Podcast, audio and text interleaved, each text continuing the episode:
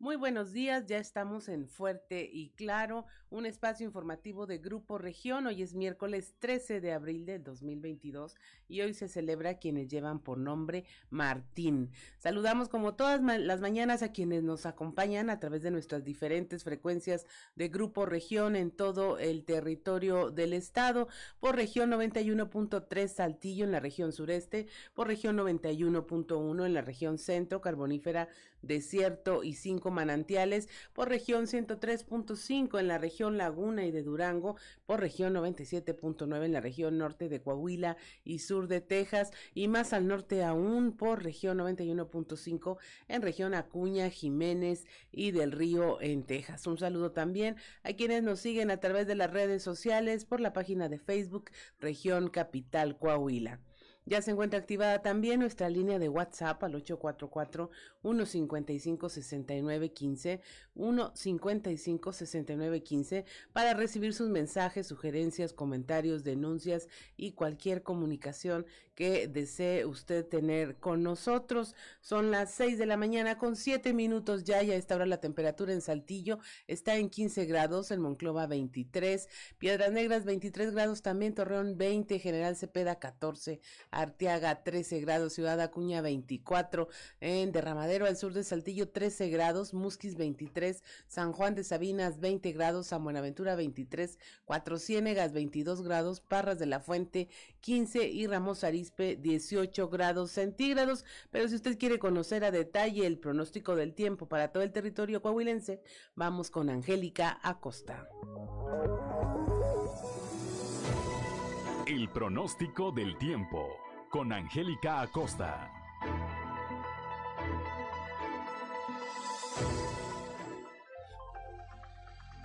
Hola, hola, ¿qué tal amigos? ¿Cómo están? Feliz y maravilloso miércoles 13 de abril. Mi nombre es Angélica Costa y estoy lista para darte la previsión meteorológica del día de hoy. Pon atención, se esperan temperaturas muy cálidas, al menos para Saltillo, máxima de 29 grados, mínima de 16. Durante el día vamos a tener periodo de nubes y sol, sin embargo va a ser muy cálido, va a ser muy agradable. Disfruta, aprovecha tu día. Por la noche un cielo totalmente claro, 0% la posibilidad de lluvia para Saltillo. Nos vamos hasta Monclova para este miércoles mitad de semana, máxima de 36 grados, mínima de 16, como ya estamos acostumbrados, muy cálido ahí en Monclova, un cielo totalmente soleado y por la noche parcialmente nublado. No te preocupes porque la posibilidad de precipitación ahí para Monclova es totalmente nula, 0%. Nos vamos hasta Torreón, máxima de 34 grados, mínima de 14. Durante el día vamos a tener periodo de nubes y sol, sin embargo se va a sentir muy cálido y por la noche un cielo principalmente claro, 0% la posibilidad de precipitación ahí para Torreón. Excelente. Nos vamos hasta Piedras Negras también, temperatura cálida, máxima de 36 grados, mínima de 14. Durante el día el sol va a estar muy muy fuerte, mantente bien hidratado, cubre tu piel para que no le peguen los rayos del sol directamente, muy muy cálido y por la noche un cielo parcialmente nublado. 4% la posibilidad de precipitación ahí para Piedras Negras. Nos vamos hasta Ciudad Acuña, máxima de 33 grados, mínima de 12 durante el día. Vamos a tener bastante solecito, ¿eh? va a estar muy cálido y por la noche un cielo principalmente claro. 3% la posibilidad de precipitación excelente. Ahora nos vamos hasta Monterrey, Nuevo León, la Sultana del Norte con nuestros vecinos. Espera una temperatura máxima de 37 grados, mínima de 17 durante el día. Periodo de nubes y sol va a ser muy, muy cálido y por la noche un cielo parcialmente nublado. 0% la posibilidad de chubasco. Amigos, ahí están los detalles del clima, temperaturas cálidas. Recuerde mantenerse bien hidratado. Que tenga usted un feliz miércoles. Buenos días.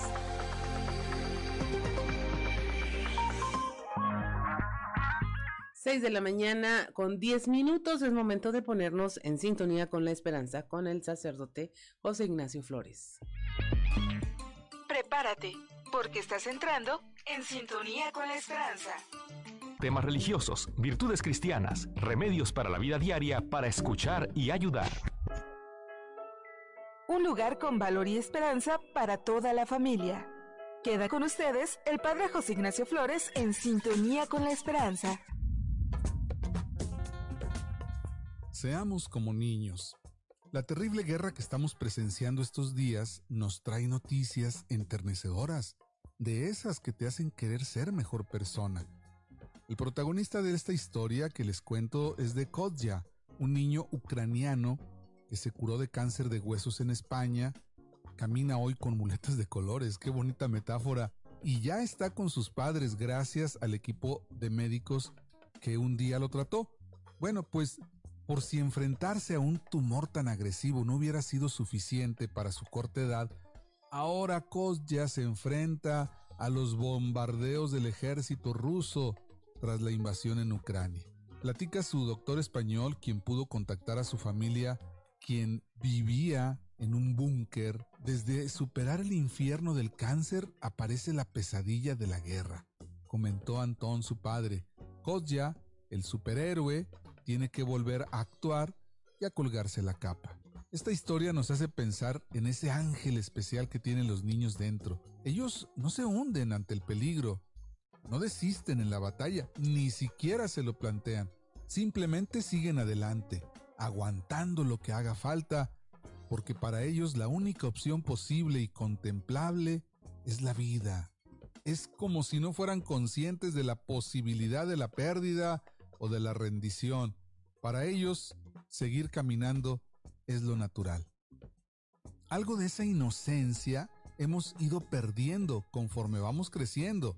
Nos hacen falta esas contagiosas ganas por la vida que tantas niñas y niños muestran.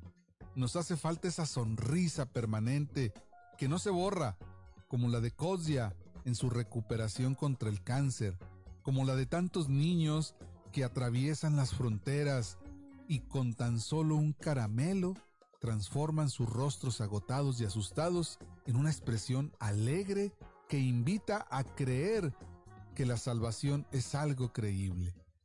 Unos rostros que nos recuerdan que la resurrección es el siguiente paso a la muerte. Que tengan un excelente día. El amor y los valores se han hecho presentes. A partir de hoy, podemos vivir un futuro mejor. Te invitamos a vivir en sintonía con la esperanza. Acompáñanos en nuestra siguiente misión y muchas gracias por tu preferencia.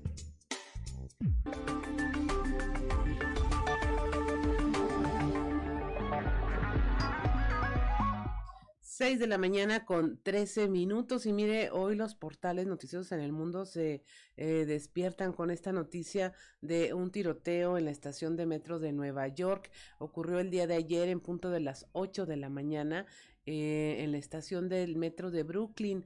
De acuerdo con los reportes locales, una persona abrió fuego contra al menos cinco personas más, ocasionando el pánico en los andenes. La agencia Reuters informó que también se encontraron explosivos sin detonar en varios vagones del área. La policía se encontraba ya a la búsqueda de un hombre portando una máscara antigas. La estación fue acordonada y se exhortó a la población a evitar transitar por este sitio. Es una noticia, bueno, que ya le, está dando eh, la vuelta al mundo de nueva cuenta y pues no por eh, cosas buenas.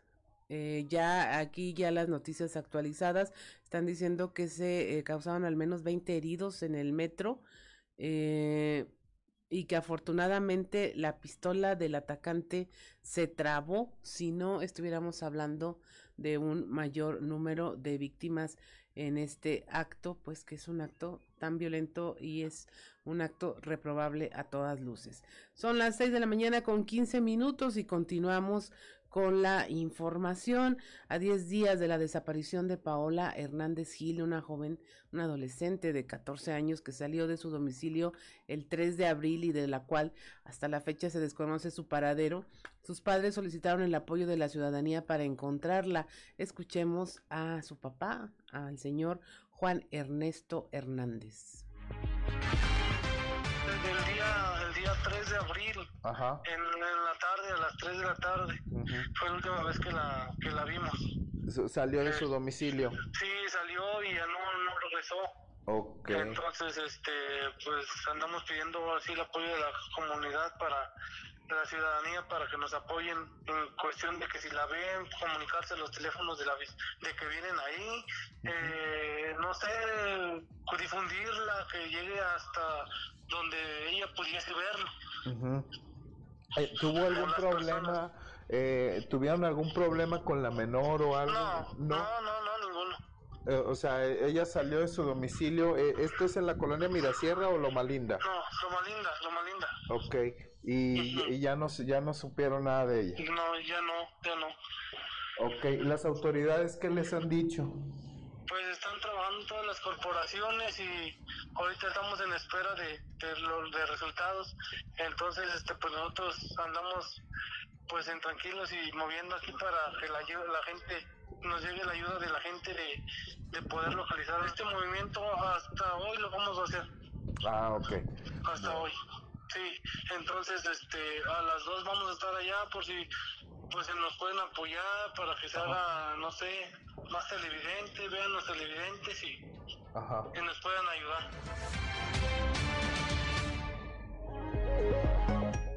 6 de la mañana con 17 minutos continúan las investigaciones en torno al atropellamiento de eh, la compañera periodista de Monclova. El delegado de la Fiscalía en Monclova, Rodrigo Chaires, dice que ya eh, antes, aún antes de que se formalizara la querella, ya se estaban realizando algunas acciones como parte de la investigación inicial. se está atendiendo a la familia. Nosotros recibimos un reporte de una institución hospitalaria aquí de la localidad. En función a esto, eh, sobre todo porque pues, vimos que se trataba de un accidente vial, se inicia una investigación inicial. Eh, nosotros tenemos que avanzar con los datos eh, principales, sobre todo porque existe el riesgo de que pudieran desaparecer, no obstante que no esté formalizada la denuncia. Y ahora con la denuncia, pues tenemos algunos detalles adicionales. Ya igualmente la Agencia de Investigación Criminal y la Dirección de Servicios Periciales estuvieron trabajando en el lugar del percance. Se tienen algunos datos agregados a la carpeta. Igualmente hay unos indicios del vehículo que pudo haber participado. Eh, la investigación pues, está en sus primeros momentos. Ahorita no pudiéramos compartir todavía los detalles que tenemos recabados. Uno, hasta en tanto no estén corroborados con algunos datos eh, de prueba adicionales, pero eh, lo importante es que ya se cuenta con algunos, eh, sobre todo con apoyos tecnológicos como son las videocámaras. Fue en el Boulevard Madero, pues es un bulevar que, está, que tiene bastantes comercios. Igual, eh, pues estamos solicitando el apoyo de los comerciantes. Hay también algunos eh, consultorios médicos. Y ayer inició la policía de investigación eh, tratando de recabar algunos de estos medios tecnológicos.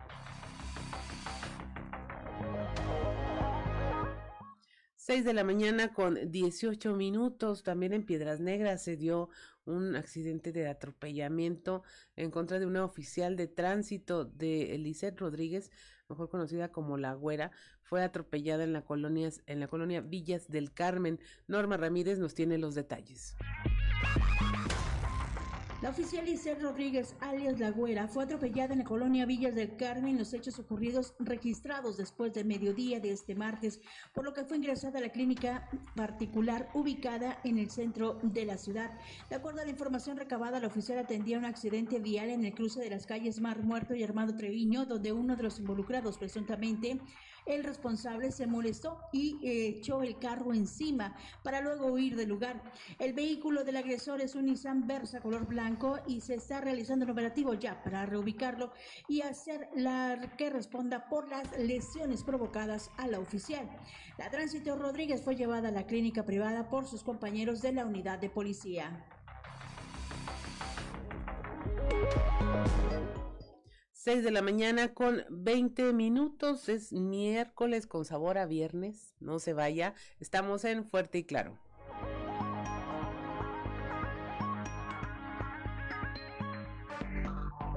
Enseguida regresamos con Fuerte y Claro.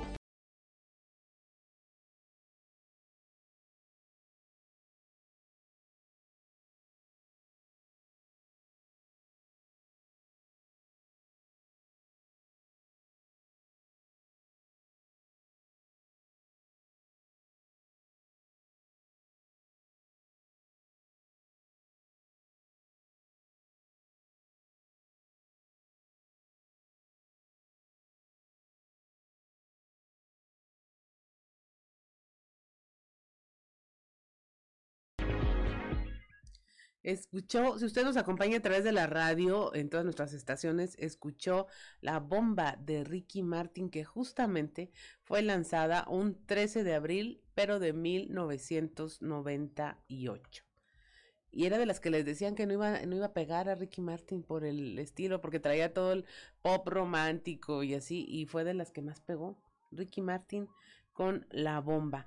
Y eh, siendo las 6 de la mañana con 25 minutos, continuamos con la información allá en Torreón, en La Laguna, por presunto acoso sexual y amenazas en agravio de una joven de 17 años de edad. Un individuo fue detenido por elementos preventivos en la colonia Sol de Oriente del municipio de Torreón. Víctor Barrón nos informa.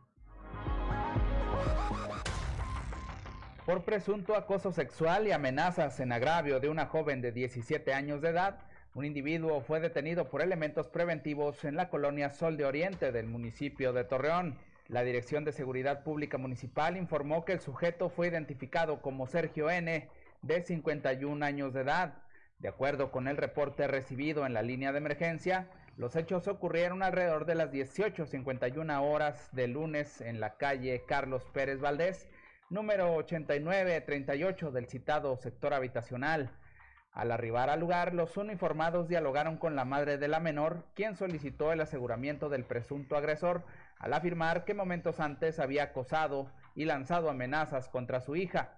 Por tal motivo, el individuo fue detenido y quedó a disposición del agente del Ministerio Público. Para Grupo Región informó Víctor Barrón. Policías de Sabinas protagonizaron una persecución a un sospechoso, ya fue detenido en Nueva Rosita. Moisés Santiago nos tiene el reporte. Se registró una persecución vehicular en Sabinas contra el conductor de una camioneta tipo Explorer en color negro con placas de frente cardenista. La peliculesca persecución inició en Sabinas y terminó con la detención de la unidad de Nueva Rosita luego de que elementos del Mando de Coordinación Policial de Sabinas le dieron alcance en la zona centro del municipio vecino al, impactarse contra un arbotante. De forma extraoficial trascendió que la movilización policíaca se generó luego de que el conductor de la unidad presumiblemente cometió una serie de infracciones donde incluso se señalaba que había atropellado a una persona en Sabinas, por lo que se dio la fuga sobre la carretera federal 57 hasta llegar a Nueva Rosita. En la persecución el conductor se impactó contra un arbotante y posteriormente fue detenido junto con la unidad de color negro con placas de una organización cardenista. En el evento participó el director del mando de coordinación policial de Sabinas, Leonel Payán Sánchez, así como efectivos de la Policía Civil de Coahuila. Tras la persecución el conductor sufrió un brutal encontronazo con la camioneta que terminó varada en un predio ubicado entre las calles Presidente Juárez y Presidente Carranza en la colonia comercial de Nueva Rosita. Desde la región carbonífera para Grupo Región Informa, Moisés Santiago. 6 de la mañana con 28 minutos. Sorprenden fuertes ráfagas de viento a la comunidad rural en San Juan de Sabinas. Moisés Santiago nos informa. Debido a una fuerte ráfaga de vientos inesperados, hubo árboles caídos y daños en postes de telefonía y energía eléctrica en la villa de San Juan de Sabinas y la comunidad de Rancho Nuevo. Es el reporte que se ha dado de última hora, luego de que un fuerte viento que azotó esta zona pasada a las 5.30 de la tarde. Federico Méndez Pacheco, coordinador de la Unidad Municipal de Protección Civil en este municipio, confirmó que hubo afectaciones en red eléctrica y árboles caídos. Hasta el momento no se reportan personas lesionadas y se pide a la población extremar precauciones y evitar acercarse a la zona de riesgo. Se realiza recorrido para establecer la cantidad de daños generados por el fuerte viento que sorprendió a propios y extraños. Desde la región carbonífera para el Grupo Región Informa, Moisés Santiago. 6 de la mañana con 29 minutos. La fiscalía investiga un accidente de padre e hijo lesionados en Nueva Rosita. También Moisés Santiago nos tiene la información. La Fiscalía General del Estado en la región carbonífera investiga un accidente donde dos avinenses resultaron lesionados de gravedad. El delegado Ulises Ramírez Guillén informó que se trata de un padre de familia de nombre Hugo Enrique y su hijo de 15 años de nombre Uciel Escudero. Señaló que están delicados de salud después de sufrir un aparatoso accidente cuando viajaban a bordo de una motocicleta, puesto que resultaron con fractura de cráneo. Se informó que el más grave es el joven de 15 años, el quien tuvo que ser trasladado a la Clínica 21 de Monterrey, donde fue intervenido quirúrgicamente y los médicos esperan su evolución. Según el reporte policiaco, padre e hijo viajaban en motocicleta por el bulevar La Chimenea de Nueva Rosita cuando fueron impactados por el conductor de una camioneta marca Jeep que quedó a disposición de la agencia del Ministerio Público por haber provocado lesiones graves a los pasajeros de vehículo ligero. La investigación continuará porque hubo pocos testigos que observaron el accidente existen varias versiones, pero estudian los peritajes de tránsito terrestre y peritos de la Fiscalía realizan lo suyo. En primera instancia, el conductor de la camioneta está detenido y próximamente se emitirá información para actualizar los datos en torno al accidente. Desde la región carbonífera para el Grupo Región Informa, Moisés Santiago. 6 de la mañana con 30 minutos. Es momento de presentarle a usted que nos escucha y a quienes nos siguen a través de las redes sociales la portada de nuestro periódico Capital, un medio de Grupo Región, donde hoy le hablamos de toda esta controversia como nota principal, la generada por las vacunas finalmente guardadas y a punto de caducar que eh, van a ser aplicadas en los próximos días y el gobernador de Coahuila, Miguel Riquelme, pues lo que dice es que hay que aprovechar las vacunas contra el COVID y que se está en la mejor disposición de aplicarlas a más gente, en este caso el refuerzo que será en este mes y seguir disminuyendo los eh, riesgos de contagio. Es, bueno, la actitud pues, que se va a tener es aprovecharlas, así se, caduquen a fin de mes, acelerar todo este proceso de vacunación. También hablamos de cómo los vecinos de la presa Palo Blanco están buscando ampararse contra la eventual medida ordenada por la Conagua de demoler esta presa que ya tiene 16 años funcionando. Le hablamos también de las acciones del gobierno estatal por el tema de eh, dar certeza jurídica en su patrimonio a los coahuilenses. Se le entregaron escrituras a 100 familias del pueblo mágico de Arteaga, así ya tienen y gozan garantía plena, certeza jurídica y patrimonial de sus propiedades. También hablamos de eh, eh, la materia de seguridad en Saltillo, ah, se está reforzando con 210 cámaras urbanas y así se consolida Saltillo como una de las ciudades más seguras del país. El propietario de la zapatería Lux, ubicada en el centro histórico de Saltillo, Juan Nazar, regaló ayer 300 pares de zapatos a niños de escasos recursos. Esta dinámica fue convocada a través de las redes sociales. Y finalmente, eh, Paola Hernández Gil, una adolescente de 14 años, lleva ya 10 días de, desaparecida. Su familia está eh, solicitando la ayuda de la ciudadanía para encontrarla. 6 de la mañana con 32 minutos y es momento de escuchar qué se dice en los pasillos.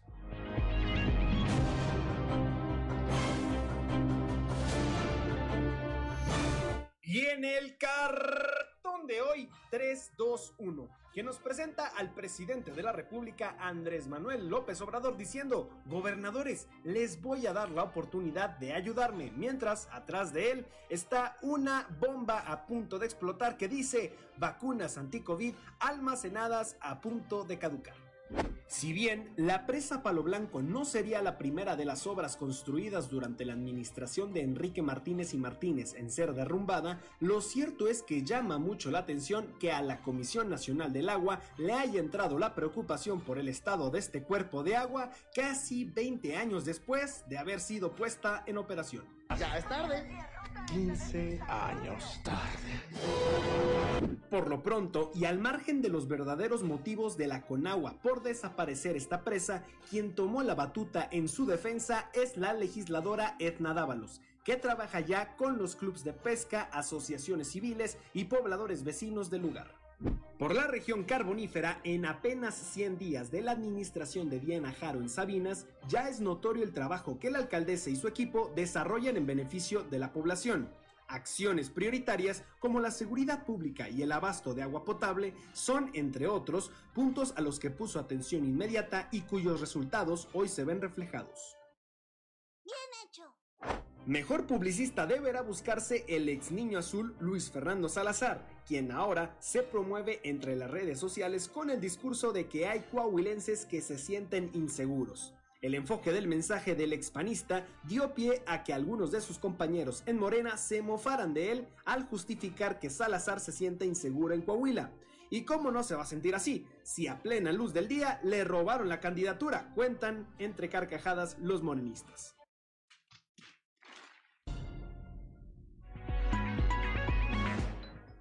6 de la mañana con 35 minutos. Es momento de irnos a un resumen de la información nacional. Llama la ONU a México a sacar a militares de las calles. El Comité de la ONU contra las Desapariciones llama a México a abandonar la militarización de la seguridad pública por el riesgo que implica en materia de derechos humanos. Operan sin presupuesto los refugios para mujeres. Los 75 centros de la Red Nacional de Refugios llevan más de tres meses operando sin recursos, con deudas y sin pago a sus trabajadoras debido a que no se han liberado los más de 430 millones de pesos destinados por el gobierno federal para ellos. Encuentran sin vida a una familia reportada como desaparecida en Nueva León. Se encontraba eh, desaparecida desde el 15 de junio del 2021. Finalmente, los tres eh, miembros que eh, pertenecen a esta familia, fueron localizados sin vida dentro de su automóvil, dentro de un cuerpo de agua en la orilla de la carretera a Laredo. Se trata de Gladys Cristina Pérez Sánchez, de 39 años, y sus hijos Juan Carlos, de 16, y Michelle Cristina, de 9, todos ellos con ciudadanía norteamericana. Dictan prisión preventiva a El Bronco por abuso de autoridad y aplazan su audiencia federal, el juez consideró que como en el primer proceso existen factores de riesgo para que el, exmandatario se dé a la fuga y se decidió que se mantenga en prisión bajo estos nuevos cargos. Rescatan a 130 migrantes que viajaban hacinados en un tráiler en San Luis Potosí. Viajaban en una caja de tráiler refrigerada, informó la Secretaría de Seguridad Pública eh, y sin detallar nacionalidades, origen o sexo de los rescatados, agregó que habría otras 30 personas que huyeron y se dieron a la fuga, incluyendo el chofer de la unidad. Y finalmente las rachas de viento avivaron el incendio forestal en Nuevo León. Estas, eh, bueno, han avivado el incendio en la sierra del municipio de Santiago. Avanza fuera de control ahora en dirección hacia el poblado de Puerto Genovevo que está enclavado en la Sierra Madre Oriental. Y bueno, eh, desde la noche del lunes se alertó a comunidades de la Nogalera, Cola de Caballo y Covadonga por el riesgo que ello implica.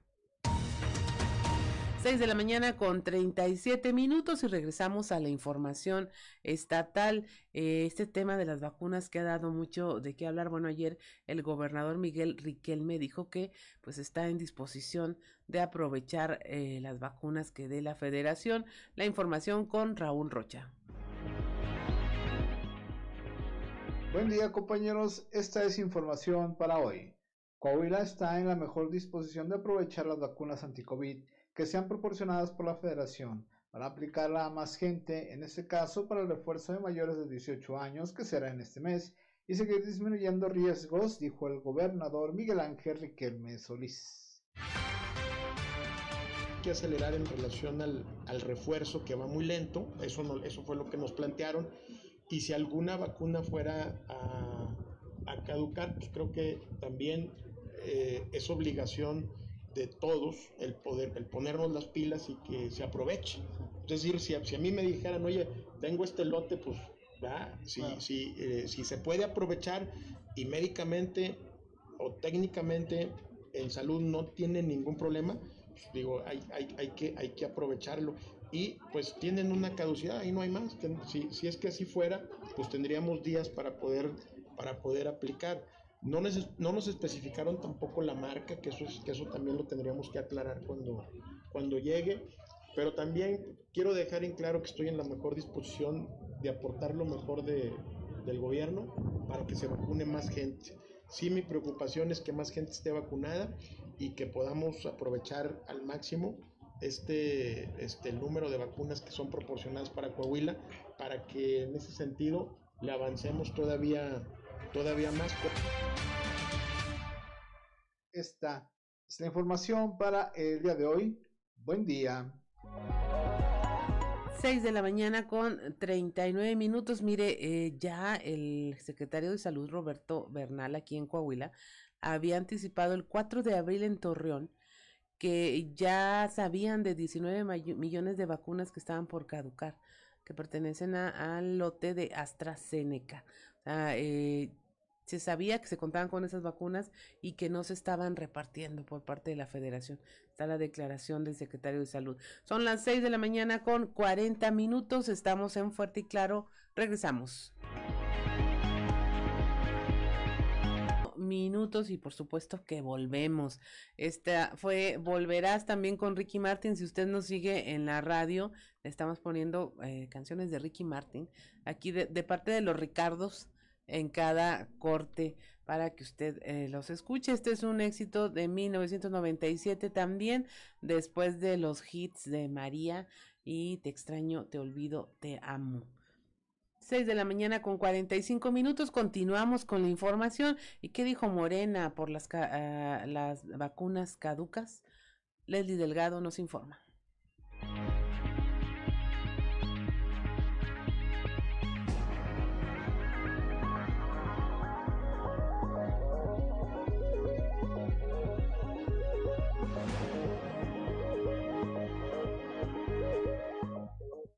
Buen día, informando desde la ciudad de Saltillo, luego de que se diera a conocer que el gobierno federal almacenó vacunas anti-COVID, la Secretaría del Bienestar no desmintió que la caducidad de la dosis vencerá este mes de abril. Personal de la dependencia federal confirmó que llegó un lote de 200.000 biológicos de la farmacéutica AstraZeneca para la región sureste, mismos que se utilizarán en una jornada permanente para la aplicación de primera, segunda y tercera dosis en las unidades de medicina familiar del IMSS, cabe mencionar que la dependencia tiene como fecha límite el día 30 de abril para aplicar tal cantidad de biológicos a la población. Es por eso que buscan intensificar la inmunización mediante esta campaña. Para tal efecto, se habilitarán seis clínicas en Saltillo, una en el municipio de Ramos Arizpe y una más en Parras de la Fuente. Finalmente se buscó la postura del delegado del gobierno federal en Coahuila, Reyes Flores Hurtado, sin embargo, se negó a proporcionar información al respecto. Además, no autorizó una entrevista con el encargado de las jornadas de vacunación, Carlos González. Informó para Grupo Región, Leslie Delgado. 6 de la mañana con 47 minutos tras el anuncio del presidente de la República de que las vacunas contra el COVID-19 caducarían este mes, se activó una jornada especial de inmunización en donde se unieron tanto la Secretaría de Salud Estatal, el IMSS y el ISTE para la instalación de cuatro módulos fijos, los cuales darán el servicio en días indistintos, declaró la servidora de la Nación, Margarita Villa. Buenos días, esta es la información desde Piedras Negras. Tras el anuncio del presidente de la República de que las vacunas contra el COVID-19 caducan este mes de abril, se activó una jornada especial de vacunación en donde se unieron tanto la Secretaría de Salud Estatal, el IMSS y el ISTE para la instalación de cuatro módulos fijos, los cuales se darán servicio en los días indistintos. Declaró así la servidora de la Nación, Margarita Villa. Entonces, aquellas personas, todavía aún así, chicas, este, llegan personas que no tienen ninguna dosis, entonces andan buscando, este, entonces, para toda la ciudadanía, ¿verdad? Este va a ser un módulo fijo que pueden venir aquí a, este, a vacunarse, todas las, este, todos los rezagados, eh, aquellos que por algún motivo especial, ¿verdad? No se pudieron vacunar y también aquellos, ¿verdad? Que no tienen ninguna dosis. Ya no será propiamente una brigada camino, ya va a estar abierto para que la gente cuando le toque sus vacunas. Sí, así es. Próximamente vamos a tener también un, un, este punto este de un módulo este donde se va a convocar, ¿verdad? a todos aquellos que, que pues por alguna cosa especial, ¿verdad? no no acudieron, pero este lugar el, el ISTE, ¿verdad? va a ser un punto fijo. ¿Va a tener algún tiempo, temporalidad este, este módulo o ya va a ser permanente? Sí, miren, este, pues ahorita lo, la indicación que tenemos, vamos a estar todo el mes aquí. Para Fuerte y Claro, Norma Ramírez. 6 de la mañana con 49 minutos en Musquis. Están bajo monitoreo seis casos activos de tuberculosis. La información con Moisés Santiago. Muy buenos días Juan y Claudia, a todo nuestro amable auditorio que nos escucha en todo Coahuila. En la información que tenemos para el día de hoy, se mantiene bajo monitoreo seis casos activos de tuberculosis en el municipio de Musquis. Así lo da a conocer el director del Centro de Salud, Jorge Cervera Mata. Esto es lo que nos comenta al respecto. Nosotros tenemos alrededor de seis casos activos. En estudio hemos estado realizando alrededor de cinco vaciloscopías por mes desde hace tres meses, más o menos, y ninguna ha salido positiva. Está controlada, está dentro de los, de los, de los parámetros que hemos estado manejando en el municipio desde hace ya algunos años. No, no ha habido brotes alarmantes, sin embargo la, la infección está activa, es una infección endémica en nuestro municipio y tenemos buen tratamiento para todos, todo el tratamiento es gratuito por parte de la Secretaría de Salud y los que tienen IMSS también, parte del Seguro Social, también les dan su tratamiento gratuito. La tuberculosis, más que nada, llama la atención la pérdida de peso, dan febrículas nocturnas o en la tarde y es una expectoración de flema con sangre, es lo que llama la atención. Pero sobre todo la baja de peso es lo que nos hace pensar también en la tuberculosis además de que tengan algún antecedente de contacto con alguna persona contagiada, con cualquier síntoma que presenten con tos con sangre, por decir, que, puede ser por alguna otra, alguna otra patología. Muchas veces se confunde porque tosen muy fuerte y se les agarra algún vasito sanguíneo. Sin embargo, tenemos que examinar esas, esas muestras de, de, de esputo, le llamamos, que es la, la expectoración. Esta es la información que tenemos para todos ustedes desde la región carbonífera para Grupo Región Informa, su amigo y servidor Moisés Santiago. Que tengan un excelente día. 6 de la mañana con 51 minutos tras un diálogo con los integrantes del Consejo Lagunero de la Iniciativa Privada, el CLIP, el IMSS, el Instituto Mexicano del Seguro Social, alista ya la logística para la aplicación de la vacuna contra el COVID-19 en empresas de este organismo. Nos tiene la información Víctor Barrón. Buenos días amigos de Fuerte y Claro en temas de la región Laguna tras un diálogo con los integrantes del Consejo Lagunero de la iniciativa privada, el CLIP, el Instituto Mexicano del Seguro Social confirmó que se alista la logística para la aplicación de la vacuna contra el COVID-19 en módulos que serán instalados en empresas afiliadas a este organismo. Del tema habló Enrique Garza González, subdelegado del IMSS en Torreón, quien también se refirió a los datos de crecimiento en materia de empleo que actualmente registra el municipio de Torreón. Vamos a escuchar.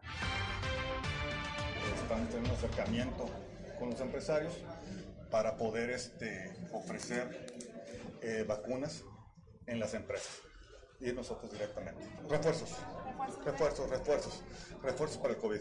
De hecho, nos estamos poniendo de acuerdo con los empresarios para poner centros de eh, puntos de vacunación. Entonces, este, ya no más que pasen el listado. No, no, no, no. Este, van a ser por el mes de abril. Los números de, la, de los empleos sí se han recuperado. Este, Torreón va creciendo, va creciendo y va bien. Este, yo la verdad estoy impresionado con, con eh, la verdad con la laguna porque eh, es gente muy emprendedora, los empresarios son, es gente que está comprometida con la sociedad, el mismo presidente municipal está muy comprometido y estamos trabajando de la mano en ver cómo, cómo sí podemos hacer las cosas y cómo podemos apoyar para que Torreón crezca, que esa es la idea, que Torreón crezca y que se hagan las cosas bien. Esto es todo en la información. Desde La Laguna reportó Víctor Barrón. Un saludo a todo Coahuila. 6.53 de la mañana podrían destituir al director de cultura en Monclova. Esto lo dijo el alcalde Mario Dávila, quien eh, dijo, bueno, pues por los errores y omisiones que eh, cometió allá y que ya están siendo sancionadas por el INA. Saludos desde la región centro. Por tomarse atribuciones que pueden ser sancionadas por el INA, el Instituto Nacional de Antropología e Historia, el director de Arte y Cultura Rolando Valle podría ser destituido de su cargo, así lo declaró el alcalde Mario Dávila, quien mencionó que cuando mucho va el cántaro al agua se puede reventar, pues cabe indicar ya se habían tenido otras situaciones problemáticas con este funcionario. Lo que me han señalado pues es que se hicieron algunas situaciones ahí incorrectas que estamos revisando y pues uh, lo que se hace mal hay que señalarlo, ¿no? Entonces, todavía no hago la investigación de mi parte, estoy esperando también un, un reporte de parte de ellos, pero ya tenemos la información en el sentido de que sí se hizo una cosa indebida por nuestro director de eh, el, a- arte y cultura. ¿Habrá sanciones hacia él? Pues lo más probable es que sí, ya, ¿Podría ser definitivamente. Es probable, es probable. ¿Qué fue lo que No hizo? decir. ¿Qué fue lo que hizo? ¿Qué fue lo que hizo? Eh, ordenar una reparación de un edificio histórico y pues eso no se debe hacer. Requiere la autorización. Estábamos enterados, sí. ¿Qué tipo de reparaciones se hicieron, alcalde? Pues creo que unos encarres y cosas de esas este, que no se deben hacer. Y vamos a esperar el reporte del INA y en base a ello actuar. No quiero adelantar vísperas, pero pues dicen que cuando mucho va el cántaro al agua, se puede reventar. Saludos desde la región centro para Grupo Región Informa, Guadalupe Pérez. 6 de la mañana con 55 minutos. Más adelante en nuestra conversación del día estaremos hablando con el delegado de Lina, precisamente en Coahuila, Francisco Aguilar Moreno, sobre esta situación. Y efectivamente, pues resanaron una pared de un edificio histórico con cemento. Así nada más. Cuando se requiere de un mortero especial y varias cosas que ya le vamos a comentar. Son las 6 de la mañana con 56 minutos. Estamos en Fuerte y Claro. Regresamos.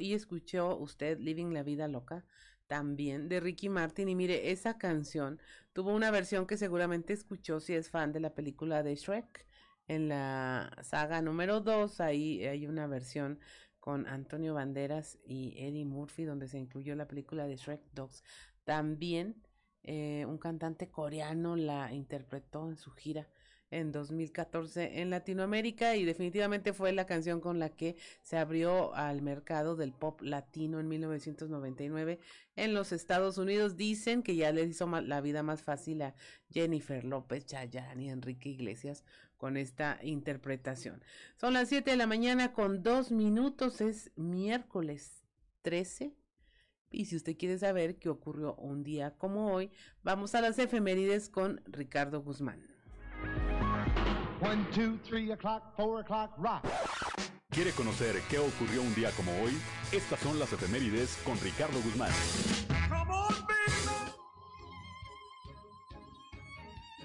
Un día como hoy, pero de 1743, nació el político estadounidense Thomas Jefferson, autor de la Declaración de Independencia de Estados Unidos, en la que se afirmó la autonomía de las colonias americanas de la Gran Bretaña. También, el 13 de abril, pero de 1762, nació el caudillo insurgente mexicano Hermenegildo Galeana, quien se unió a José María Morelos y Pavón en la lucha de independencia. Y un día como hoy, pero de 1875, en la Ciudad de México, fue fundada la Academia Mexicana de la Lengua, correspondiente de la Real Academia Española.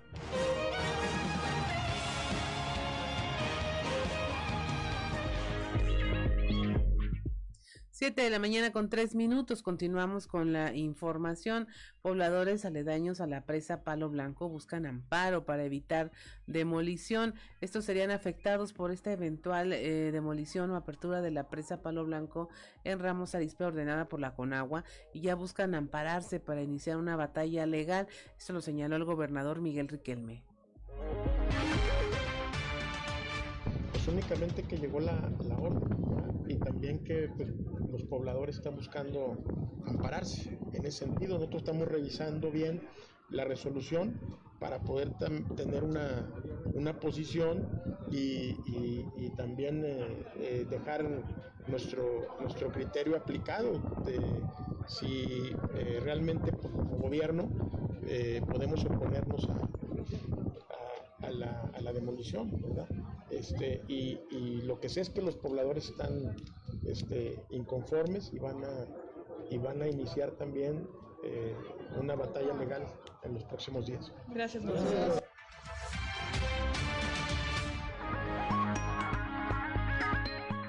Siete de la mañana con cuatro minutos y en otras noticias, eh, Juan Nazar, quien es propietario de una zapatería ubicada en el centro histórico de Saltillo, Zapatería Lux, regaló 300 pares de zapatos a niños de escasos recursos. Esta dinámica fue convocada a través de Facebook y bueno, ya anteriormente había obsequiado calzado a personas que lo necesitaban. Escuchemos.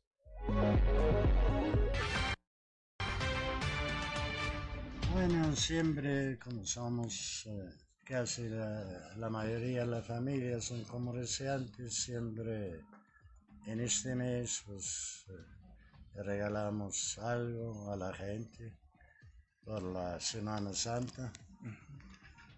Y estos zapatos ya como pasó la moda, ya ten, tenemos hace tiempo, casi batallamos para venderlos, entonces pensamos pues que darle a los niños la alegría, que si vimos cómo están contentos los niños, felices, pues como una ayuda para gente que necesitan, especialmente en este tiempo que estamos muy difícil, sí. mucha gente no alcanzan para comprarle que tiene cuatro o cinco hijos, pues está difícil. Sí, sí. Pues también tratamos de ayudar con todo lo que puede. Exacto. Siete de la mañana con seis minutos. Oiga, ¿y cómo no? ¿Quién no se acuerda de esa alegría que le daba estrenar cualquier tipo de zapato, el que fuera, era eh, casi, eh, pues era como un regalo y eran zapatos y así se sentía, como si le dieran un regalo y ahí andaban de que pues no se los pisara nadie, limpiándose eh, cualquier manchita por ahí de tierra y pues es una, una acción muy muy interesante la que está haciendo este comerciante del centro de Saltillo, Juan Nazar de la zapatería Lux. Y mire, hablando de menores, lamentablemente durante Semana Santa pues aumentan los accidentes. El pediatra Jesús Monarres allá en Piedras Negras dice que bueno, las principales causas son los descuidos. Según investigaciones internacionales afirma, el 99% de los accidentes pudieron ser prevenidos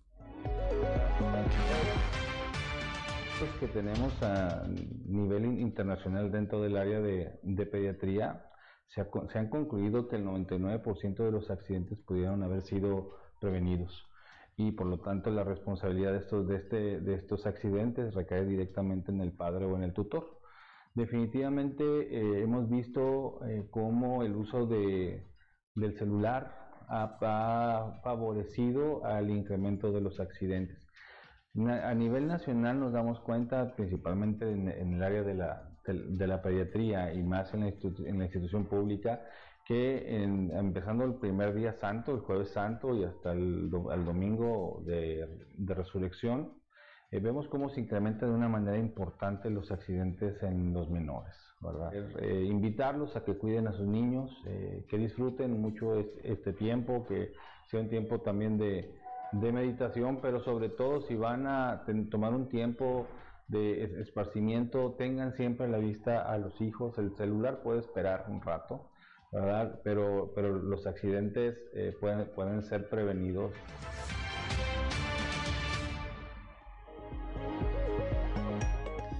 7 de la mañana con 8 minutos y finalmente en Arteaga se descartaron los filtros. Dicen que únicamente van a ser seis módulos de información turística. Recuerda usted que habíamos dicho que hasta se quería hacer un padrón de quienes compraban carbón y que dijeran dónde se iban a ubicar, etcétera. Bueno, pues ahora dice el alcalde Ramiro Durán que son acciones de manera preventiva y de concientización.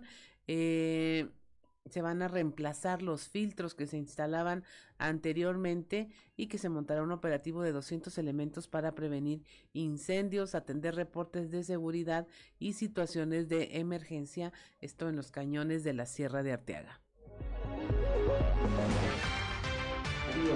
Tendremos seis módulos de información turística y de prevención de incendios en lo que será el cañón de la Roja, el cañón de Carbonera, el cañón de Lodrillo y Tunal, cañón de Amantes y Hermosa, cañón de Guachichil y cañón de San Antonio. Tendremos estos seis módulos trabajando también en coordinación con los planteles educativos de aquí de la cabecera municipal y de la zona rural para todos estar contribuyendo eh, a nuestro medio ambiente, eh, que no, no, no paremos en información turística y en la prevención necesaria para que no vayamos a tener ningún incidente con el tema de los incendios.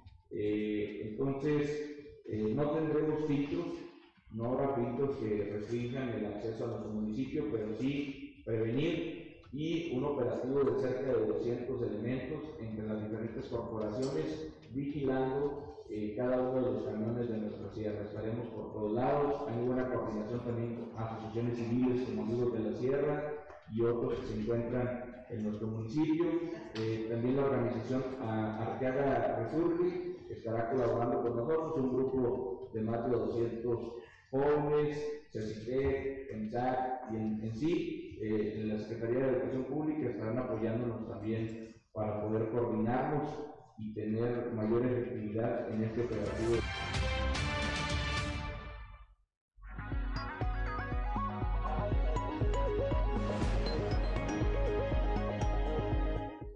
Son las 7 de la mañana con 10 minutos y ya tenemos en la línea telefónica a el delegado de Lina, Francisco Aguilar Moreno, para conversar de este tema que le comentábamos hace unos momentos del Museo Coahuila, Texas, en donde ya se habla incluso de una eventual destitución de su director, pues por haber eh, ordenado o permitido un cierto tipo de reparaciones que no se pueden aplicar en este tipo de inmuebles. Buenos días, delegado, ¿cómo se encuentra saludarlos, Claudia. Gracias por la invitación y por el espacio. Cuéntenos, ¿qué fue lo que pasó en el Museo Coahuila, Texas? Porque luego ahí como que se vuelve peyorativo por parte de, de las autoridades que empiezan a decir una serie de acciones que no estuvieron bien o que fueron indebidas, o, pero re, realmente, Mira, ¿qué fue lo que ocurrió?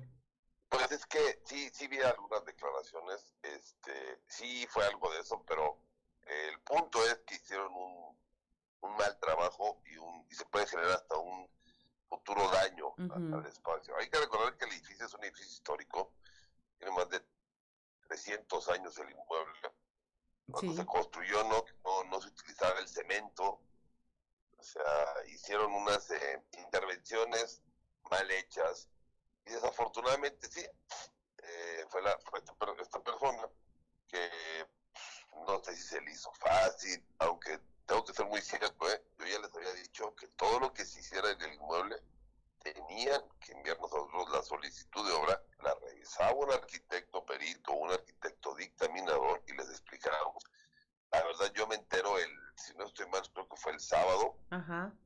y fue por medio de una denuncia, perdón, eh, fue el viernes, claro, fue el viernes, fue por medio de una denuncia ciudadana, llamaron aquí a la oficina, eh, en, en la ciudad de Saltillo, yo no estaba en Saltillo, yo estaba en, en otra ciudad, entonces me enlazan la, la, llamada a mi secretaria, cuando es una denuncia me las enlazan, y empiezan a explicar y pues en ese momento pues, yo lo primero que hice fue hablar con la gente de, de, de Monclova, el, el, personaje es el director de arte y cultura, pero no es el dueño de los inmuebles. Así entonces es. uh, buscamos este, la forma, afortunadamente tuve una excelente respuesta por parte tanto del señor alcalde como de, de algunos regidores, en los que me dijeron que estaban pues, totalmente en desacuerdo de lo que se había realizado, entonces les digo, lo primero que les pido es que le paren, en primer lugar, ¿no? Claro. Y segundo, es, eh, nosotros esta semana vamos a, a echar una, una, vuelta como bien sabes, querida, nosotros no descansamos en la Semana Santa, es Así cuando es. más chamba nos toca, que luego la gente empieza a hacer algunas barbaries, por llamarlo así. Así es. Entonces, este,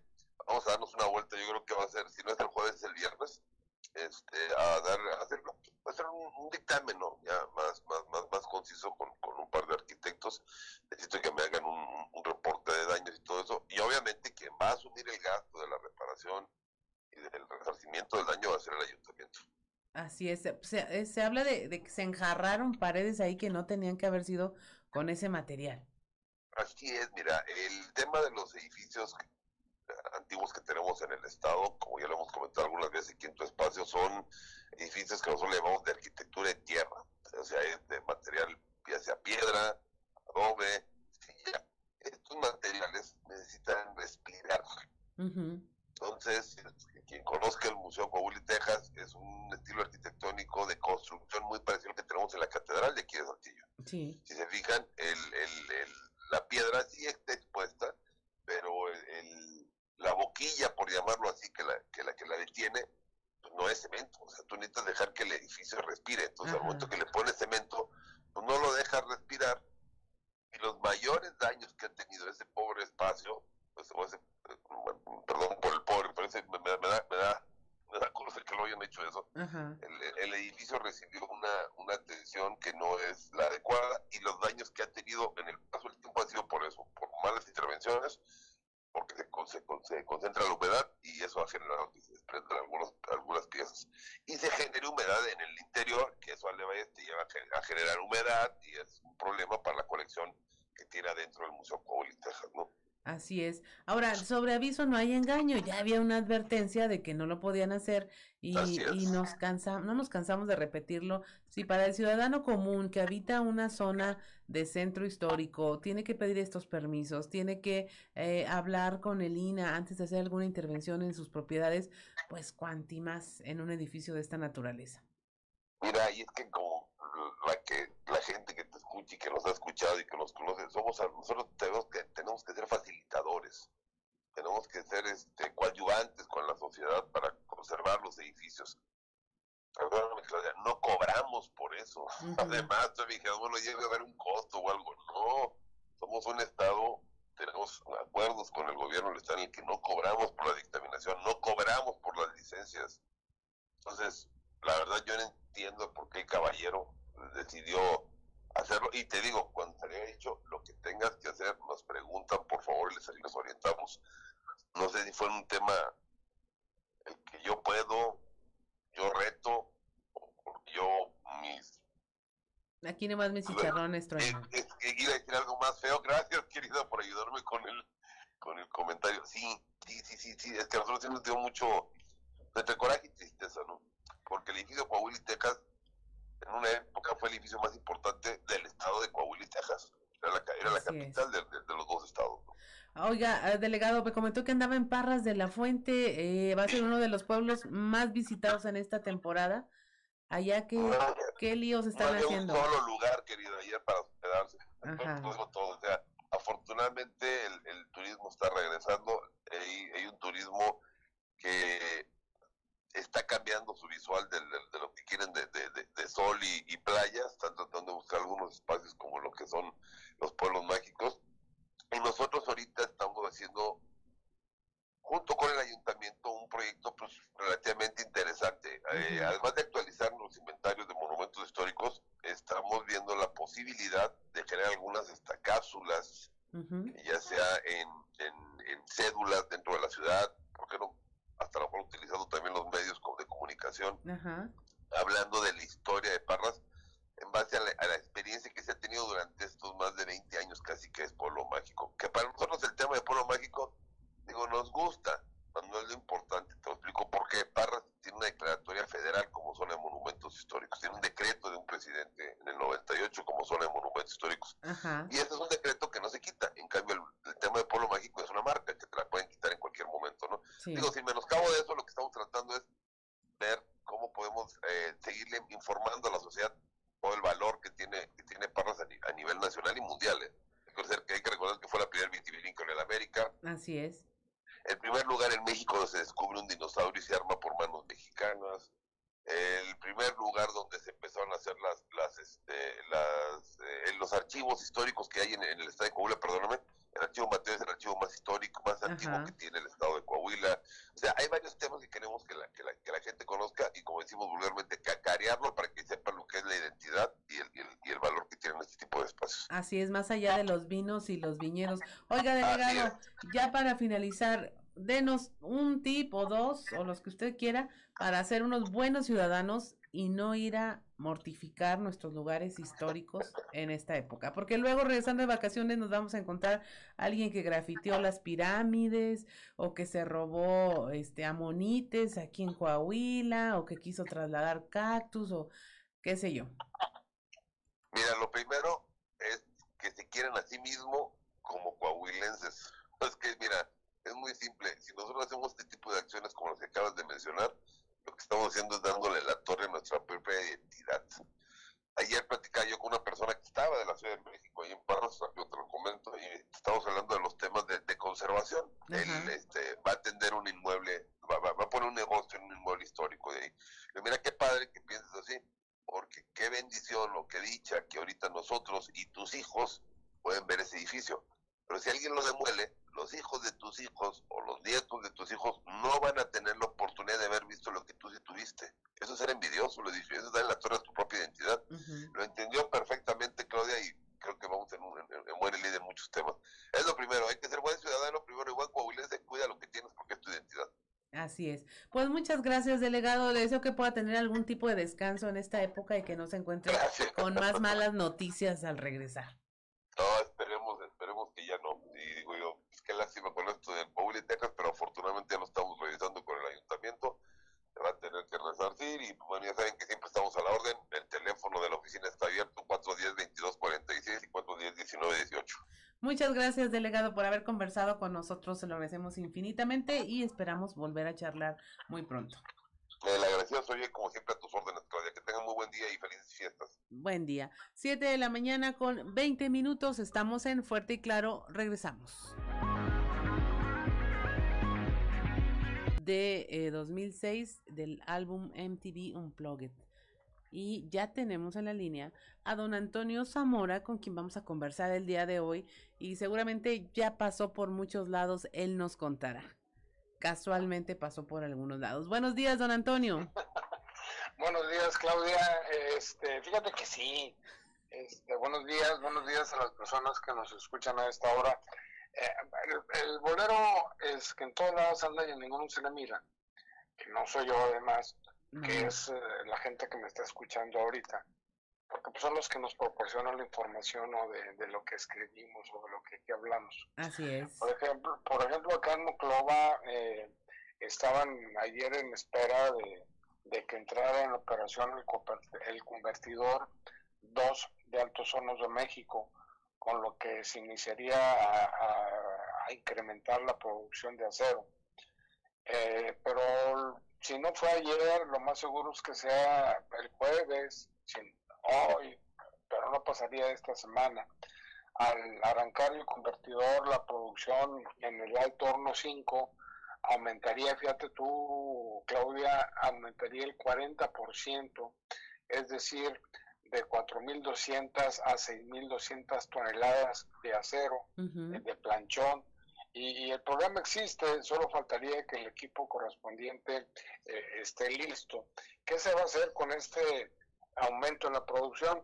Pues va a ser Cambalache, Altos Hornos de México, va a ser Cambala- Cambalache con Ternium, empresa de Monterrey, que pagará con materia prima, eh, en co- coque, con pellet, este, con el planchón, algo similar a lo que está sucediendo, como que está trabajando AMSA al, al trueque, ¿no? Porque lo mismo sucede, sucede con otra empresa de, con Villacero también ahí de, de Monterrey.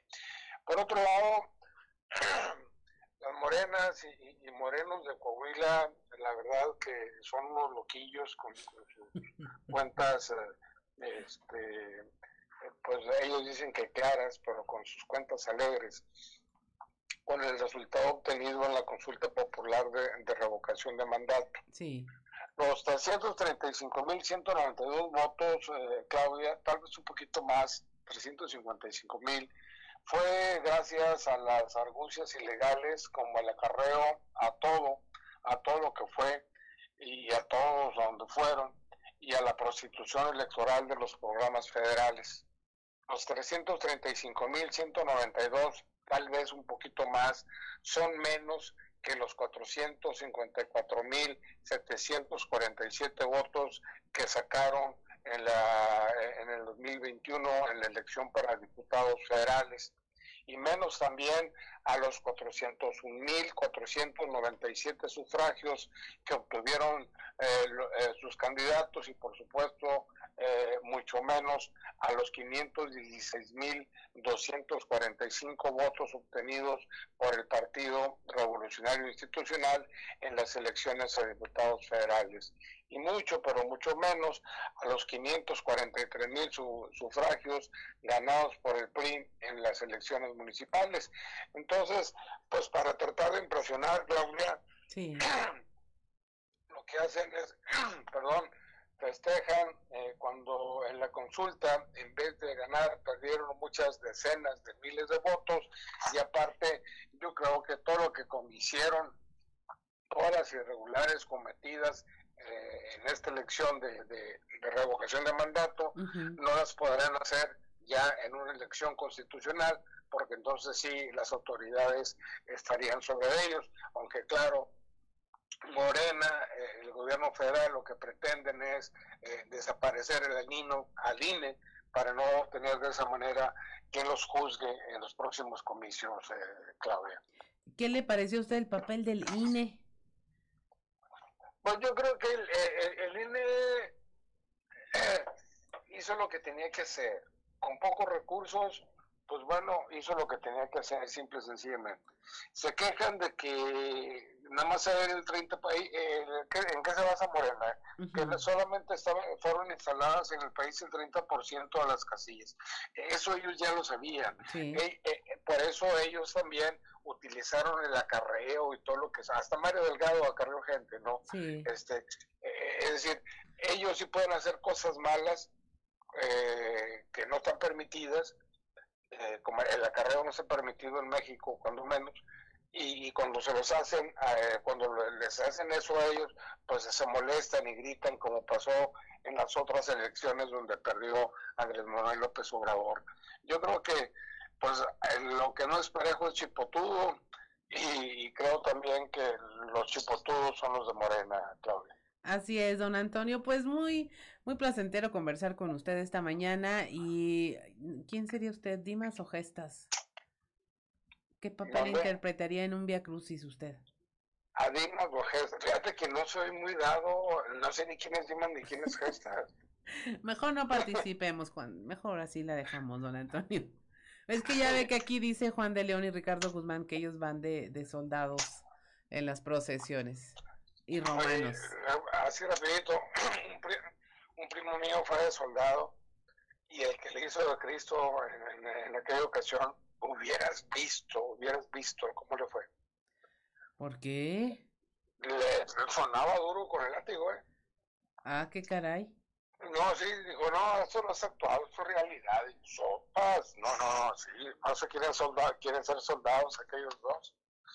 Sí, sí, definitivamente. sí, ya me causó sospechosismo esta, este casting que quieren hacer ellos.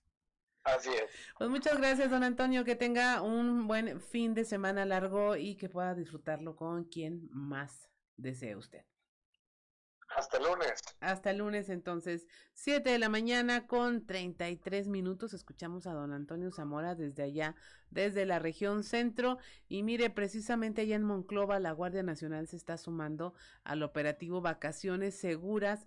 Eh, principalmente van a, auxiliar, dicen, a los paisanos que transitan por las carreteras de la región que pues usted sabe ahí se va se ha hablado de que son extorsionados y eh, bueno, van a haber este tipo de vigilancia.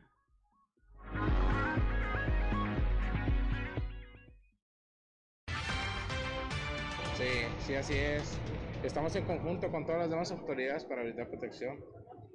hacia otro lado de la ciudadanía ¿Qué que viene de otro lado. principalmente en estos operativos? Porque además de la vigilancia, pues también están en la prevención de que ingresen eh, pues, acciones ilícitas a la región. Sí, así que se han detectado más que nada extorsiones. ¿Extorsiones? Este- ¿Extorsiones por, a- señalando a quién? ¿A qué autoridad?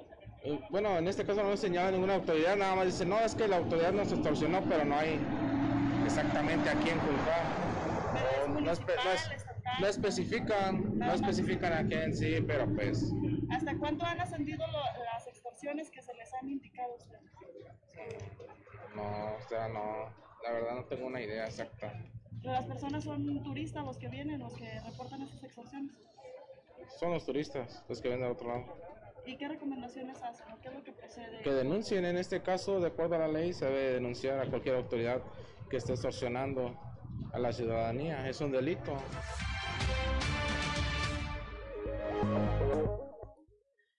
7 de la mañana con 34 minutos. En Sabinas también al iniciar la temporada vacacional, elementos de protección civil junto con elementos de la Policía Municipal realizan recorridos en parques y márgenes del río Sabinas para atender cualquier emergencia. José Pichardo González, director de protección civil, explicó que se han extendido recomendaciones a las familias que salen a vacacionar en esta temporada.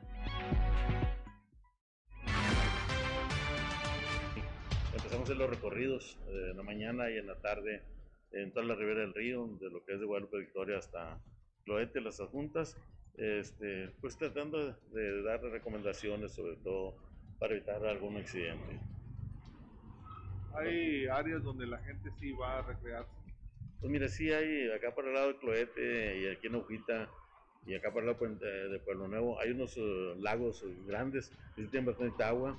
Este, está corriendo un poquito, pero sí, sí corre tantita agua y, pues hay que extremar precauciones, sobre todo que no debemos de comer y meternos al agua, aunque sea un balneario, no tomar bebidas embriagantes y meterse a nadar, como así mismo hacer la recomendación a la gente que vaya a salir fuera de Sabinas, este, que no pongan las redes sociales, eh, que salga ocasiones, desconecte lo más que se pueda aparatos eléctricos y, y cerrar bien las casas, los tanques de gas y sobre todo este, no anunciar van a estar fuera. Sí avisarle a un pariente, un amigo, pues que le dé vueltas ahí a la casa para que esté muy al pendiente y este y pues que estén precauciones en carretera.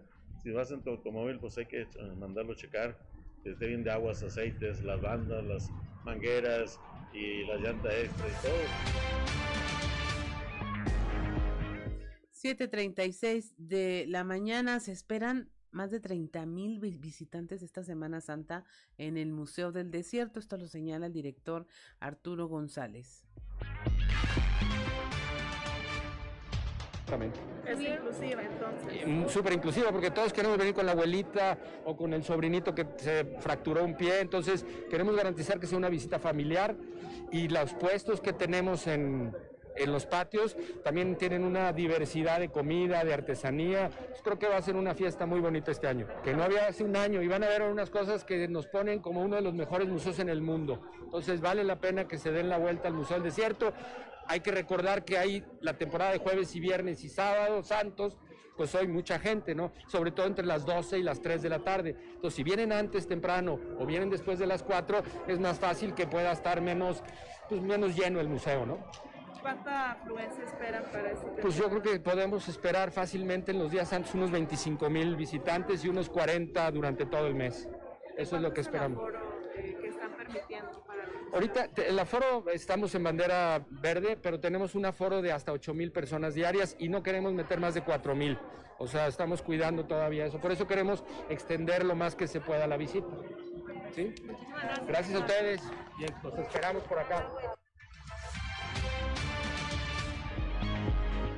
7:38 de la mañana de enero a la fecha se han presentado 16 eh, movimientos sísmicos en Coahuila, de acuerdo con el propio Servicio Sismológico Nacional. La región sureste es donde se han registrado más movimientos de este tipo, sin embargo, no han dejado o causado daños a viviendas ni personas lesionadas. Esto lo informa Francisco Martínez Ábalos, subsecretario de Protección Civil en Coahuila. Esa información. Ajá. Van 16, es lo que tenemos registrado nosotros acá en lo, en lo que vemos de esa página, ¿verdad? Del, sismológico. Van 16 en 2022. Ok, y estos eh, 16 sismos han sido menores, ¿no? Tengo entendido que... Todos, todos son menores a 4 grados Richter, de la escala de Richter. Y este y ninguno ha dejado algún reporte de, de sensación o de daño a alguna infraestructura o a alguna persona, ninguno. ¿Tiene conocimiento de qué región este es como que la más eh, pues la más reportada en sismos o en donde más se hayan presentado sismos? Fíjate que coincide con el- los equipos de medición. Por ejemplo, en Musquis han reportado sismos porque hay un equipo de medición que instaló ahí el servicio sismológico Ajá. hace como unos cinco años en el Instituto Superior de Musquis. Ajá.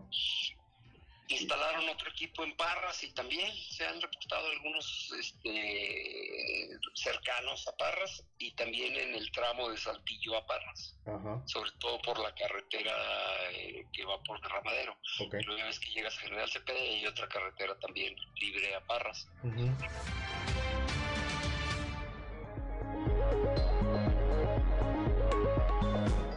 Siete de la mañana con 40 minutos. Estamos en Fuerte y Claro. Regresamos.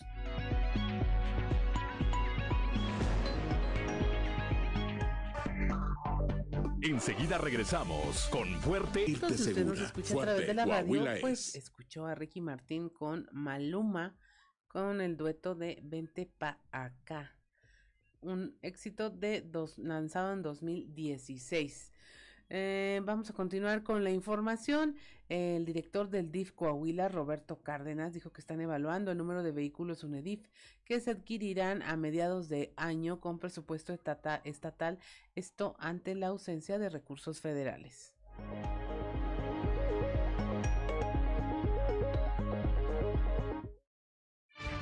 No es que no llegó el recurso, es el segundo año que no llega el recurso federal. ¿El gobierno estatal le apoya en ese El, el apoyo- el gobierno estatal vamos a hacer eh, una relación de los vehículos, yo creo que para junio, julio, yo creo que ya lo tendré. Estamos haciendo un diagnóstico de los vehículos eh, por de acuerdo al modelo, de acuerdo a su situación eh, mecánica, para ver cuál ya o cuántos necesitarían ya estar fuera o en qué condiciones se podrían estar trabajando y eh, pues obviamente sacarlos y dependiendo de ese número de vehículos, bueno, yo creo que estaremos platicando con la señora Marcela y el gobernador qué estrategias podremos buscar para adquirir algunos vehículos donde haya más necesidad.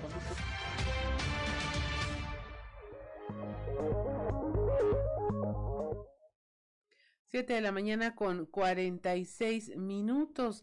El gobernador Miguel Riquelme entregó escrituras a un centenar de familias del pueblo mágico de Arteaga para así dotarlas de garantías plena certeza jurídica y patrimonial sobre sus propiedades, lo que ha sido un compromiso de su administración. El mandatario estatal expuso que con la entrega de escrituras, más coahuilenses están tranquilos sobre sus pertenencias después de haber pasado por muchas circunstancias para lograr obtener la certeza jurídica de los mismos. Además, destacó el trabajo coordinado entre los órdenes de gobierno para hacer el trámite correspondiente. También exhortó a la ciudadanía en general y a quienes obtuvieron sus escrituras a que el paso que siga sea realizar el testamento y dejar todos los papeles en regla para sus familias.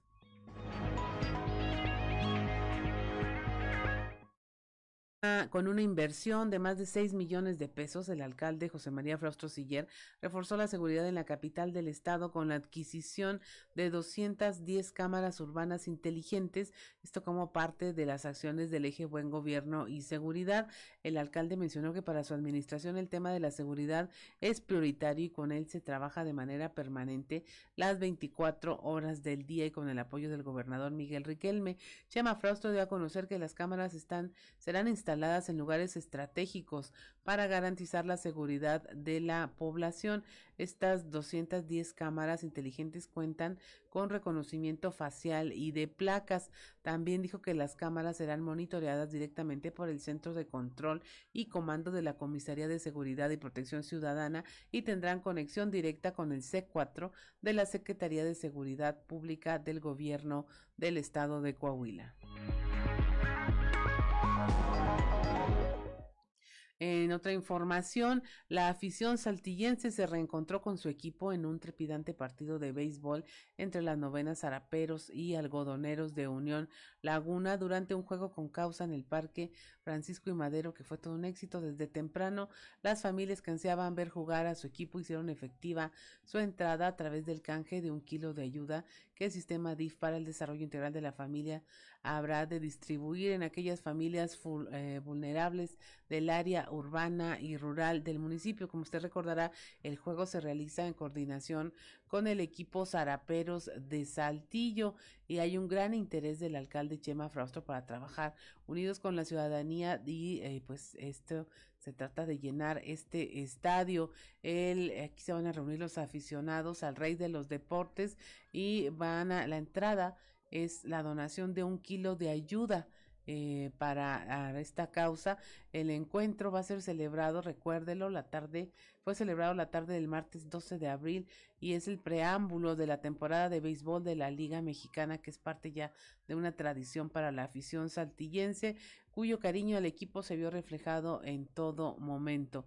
El deporte profesional, así como la promoción a otras disciplinas que tienen el carácter de forjar valores, unir familias y de llevar sana competencia, es parte del proyecto administrativo del alcalde José María Fraustro Siller a través del eje de desarrollo participativo e incluyente. Son las 7 de la mañana con 50 minutos y es momento de irnos a un resumen de la información nacional. Llama la ONU a México a sacar a militares de las calles. El Comité de las Naciones Unidas contra las Desapariciones llama a nuestro país a abandonar la militarización de la seguridad pública por el riesgo que implica en materia de derechos humanos. Recomendó fortalecer a las fuerzas civiles del orden y establecer un plan de retiro ordenado, inmediato y verificable de las fuerzas militares de las tareas de seguridad pública. Operan sin presupuesto refugios para mujeres. Los 75 centros de la Red Nacional de Refugios llevan más de tres meses operando casi sin recursos, con deudas y sin pago a sus trabajadoras. Esto debido a que no se han liberado los más de 430 millones de pesos destinados por el gobierno federal para ellos. La falta de recursos provoca que los centros no puedan pagar la renta de los inmuebles que ocupan, donde tan solo en este año han resguardado a casi 7 mil mujeres, niñas y niños tampoco pueden cubrir los salarios de las trabajadoras y del personal de seguridad. Encuentran sin vida a una familia reportada como desaparecido, desaparecida en Nuevo León desde el 15 de junio del 2021. Finalmente fue localizada sin vida y dentro de su automóvil, dentro de un cuerpo de agua a la orilla de la carretera a Laredo. Eh, Gladys Cristina Pérez Sánchez, de 39 años, y sus hijos Juan Carlos, de 16, y Michelle Cristina, de 9, todos ellos de ciudadanía norteamericana, se encontraban desaparecidos desde el 15 de junio. Sin embargo, eh, fue hasta este martes cuando personal drenaba el cuerpo de agua ubicado en el kilómetro 174 de la vía cuando encontraron este vehículo en el que, en que eh, la familia viajaba dictan prisión preventiva a El Bronco por abuso de autoridad y aplazan su audiencia federal. El juez consideró que como en el primer proceso existen factores de riesgo para que el exmandatario se dé a la fuga, así que con estos nuevos cargos pues eh, volvió a quedar en, en, prisión preventiva. El Bronco fue detenido desde el pasado 15 de marzo en el municipio de General Terán. Rescatan a 130 migrantes que viajaban hacinados en un tráiler en San Luis Potosí. Esto eh, iban en la caja de tráiler eh, que era del tipo de refrigeración. Lo informó la Secretaría de Seguridad Pública. Eh, sin detallar nacionalidades, origen o sexo de los rescatados, la dependencia agregó que otras 30 personas habrían huido del lugar, incluyendo al chofer de la unidad. Y finalmente las rachas de viento avivan el incendio forestal en Nuevo León, esto en la sierra del municipio de Santiago. El incendio pues sigue fuera de control y avanza en dirección hacia el poblado de Puerto Genovevo que está enclavado en la Sierra Madre Oriental. También se alertó ya a las comunidades de la Nogalera, Cola de Caballo y Covadonga por el riesgo que esto implica. Y hasta aquí la información nacional. Alcanzamos ya a los deportes, vamos a los deportes con Noé Santoyo. Resumen Estadio con Noé Santoyo.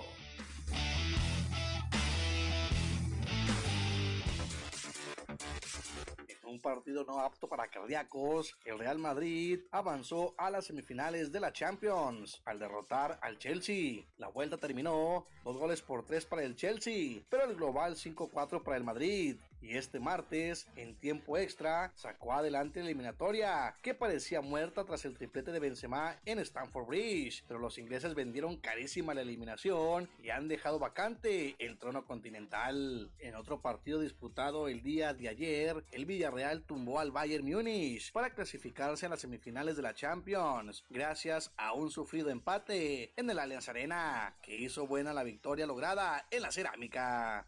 Día de hoy continúa la actividad para definir a los segundos dos semifinalistas. Atlético de Madrid recibe al Manchester City y el Liverpool enfrentará al Benfica. Los Pumas lograron clasificarse a su quinta final del torneo de clubes de la CONCACAF tras vencer dos goles por uno a Cruz Azul en el marcador global. El Estadio Azteca que albergó la vuelta no tuvo el grito de gol, pero fue testigo de un partido emocionante en el que los universitarios sufrieron la expulsión de Arturo Ortiz al minuto 63 además de que el VAR les quitó un penal, pero no el boleto al duelo por el campeonato. El día de hoy a las 20 horas tiempo del centro de México se disputará el encuentro entre el New York City contra el Seoul Sounders. El ganador enfrentará a los universitarios en la gran final de la Conca Champions. Tras imponerse con una contundente goleada a Puerto Rico, el Tri Femenil consiguió su boleto al Campeonato W de la CONCACAF, que se jugará en México y donde buscará su pase al Mundial Femenil. La selección nacional femenil derrotó 6 goles por 0 a Puerto Rico en partido celebrado en el estadio Nemesio 10. Con este resultado, el Tri Femenil terminó las eliminatorias en la primera posición del Grupo A con 12 puntos y ganó el boleto para participar en el Campeonato CONCACAF que se disputará del 4 al 18 de julio, el Monterrey. Los algodoneros de la Unión Laguna ganaron su primer juego de pretemporada al imponerse 17 carreras a 6 a Zaraperos de Saltillo, en encuentro recortado a 8 entradas, celebrado el día de ayer en el Parque Francisco y Madero de la capital coahuilense. El conjunto local tomó ventaja en la primera entrada con cuadrangular solitario de Henry Urrutia y producida de José Vargas, que permitió anotar a Vladimir Valentín. Sin embargo, los laguneros se vendrían el ataque, ganando con una contundente pizarra. Este duelo se volverá a presentar el próximo viernes a las 14 horas, pero en el Estadio de la Revolución, previo a que ambas novenas se enfrenten la Copa Gobernador. El día de ayer los aceleros de Monclova cayeron por paliza de 15 carreras a 6 sobre los Leones de Yucatán. El día de hoy a las 7.30 pm se estará disputando el segundo compromiso entre ambas novenas. Resumen Estadio con Noé Santoyo.